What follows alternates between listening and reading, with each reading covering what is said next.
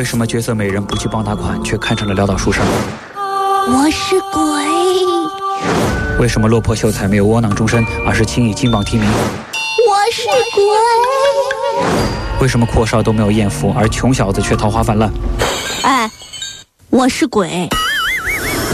神仙脱不了俗尘气，妖怪也有人情味。书生寒窗下，女鬼姗姗来。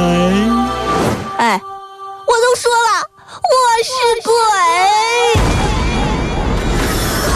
神篇小课堂，《聊斋志异》，照妖镜收。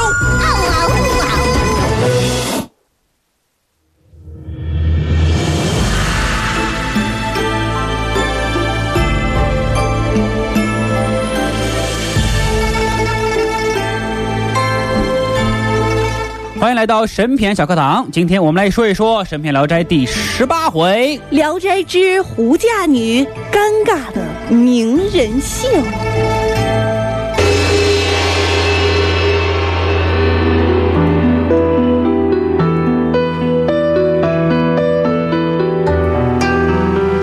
所谓胡嫁女，乐乐告诉我，她就是狐狸精。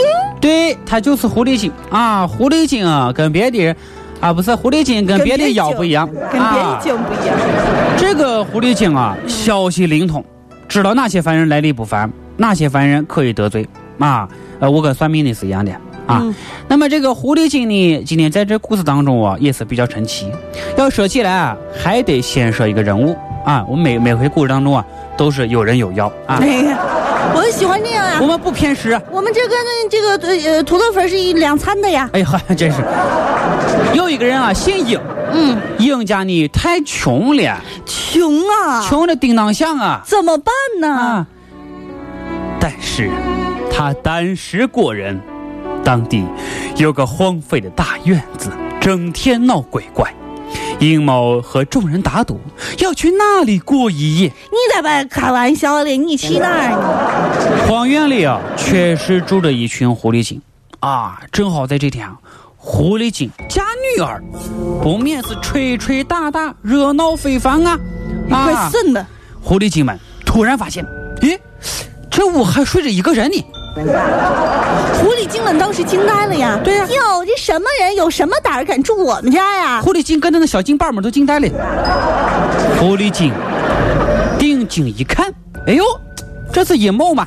啊，认识啊？他说了句话呀，原来是殷尚书啊。我们办正事儿，他也许不会见怪的。可是等一下，他不是个穷光蛋吗？对呀、他不是尚书啊，老狐狸这不是那个狐狸精叫他殷尚书，是阴间已经内定好的未来职位，知道吧？嗯所以说，啊，就是他如果要是变成鬼了以后呢，哦，他就是是尚尚书了。哎，所以说就鬼界也这么分吗？三十年河东，三年河西。那完了，那我以后下去了，我是组长吗？哎呦呵，真是！狐狸精们搜集情报的工作，看得出来是做的非常到位的。非常到位啊！正在吵闹的时候，尹某醒过来了啊！老狐狸啊，就连忙请了尹某喝几杯。贵人光临，这是一公狐狸啊！这老狐狸嘛，老狐狸嘛。呃，贵人光临，能压邪去凶，我们觉得非常荣幸，请你入席坐一坐，这对我们便是莫大的荣光。可是，嗯这样会不会不太客气呢？哎呦呵，真是！哎，这说的好像狐狸精是弱势群体一样啊，找尹某这么一个有身份的人做女儿的证婚人。哎，这这个道理啊，非常好理解啊，和企业开张找呃官员剪彩啊、挂招牌啊、找名人题词是一样的。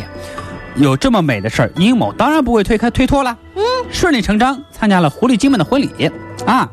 那么这个问题呢，在于狐狸精的婚礼上有很多这个金银器皿，对吧？对，但是这些东西啊，都是偷来的啊。不过狐狸精啊很有原则，使用之后呢还会归还。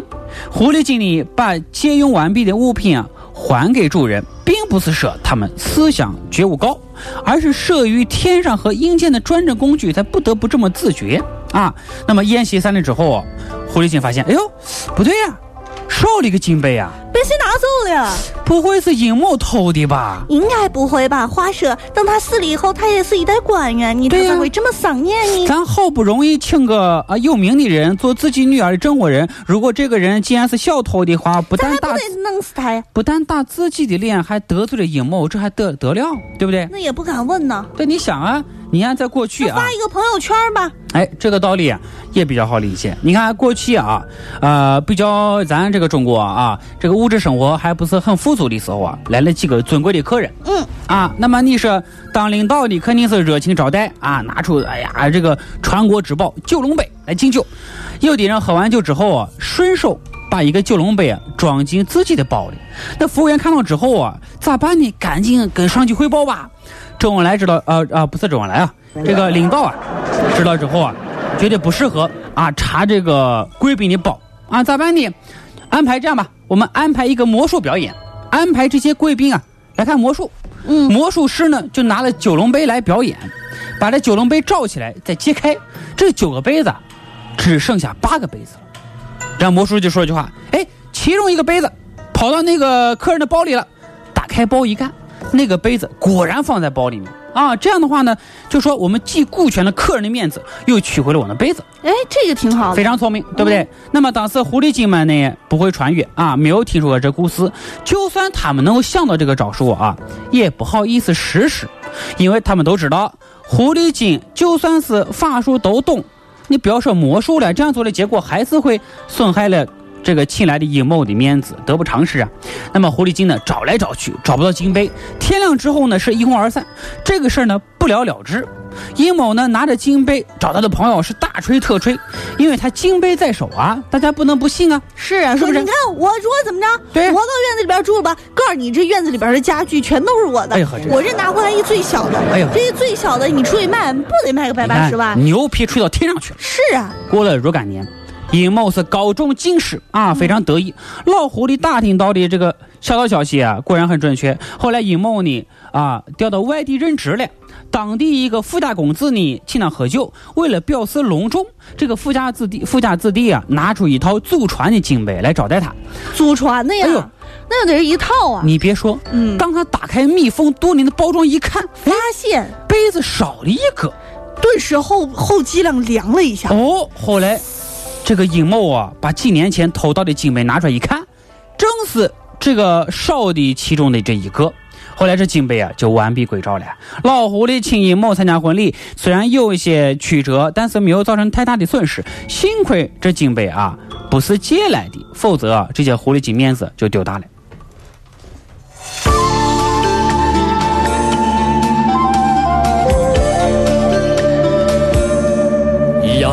生路，美夢似路長，路裏風霜，風霜好了，我們明天將會繼續神篇《聊齋》的第十九集。《聊斋之阎王》外聘审判员的可悲下场。多方向，找次次夢幻中心愛，路隨人茫茫。好了，那今天的审美长也就这样了。在此祝愿各位全天愉快啊！天气比较炎热，所以在这里也提醒大家了，这个注意防暑降温啊。那节目就这样了，感谢各位对审美长的大力支持，咱们明天见吧。再见。我從何去？去覓我心中方向。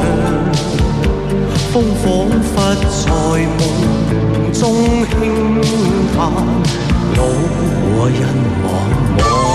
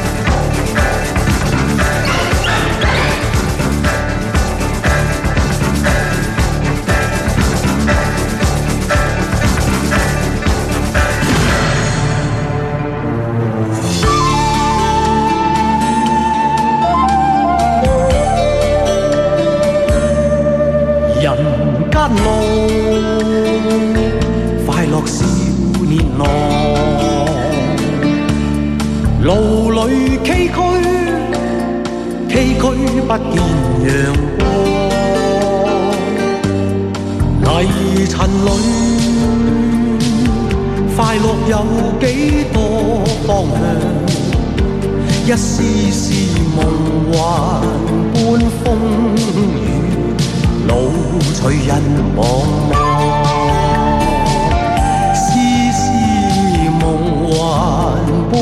风雨，老醉人。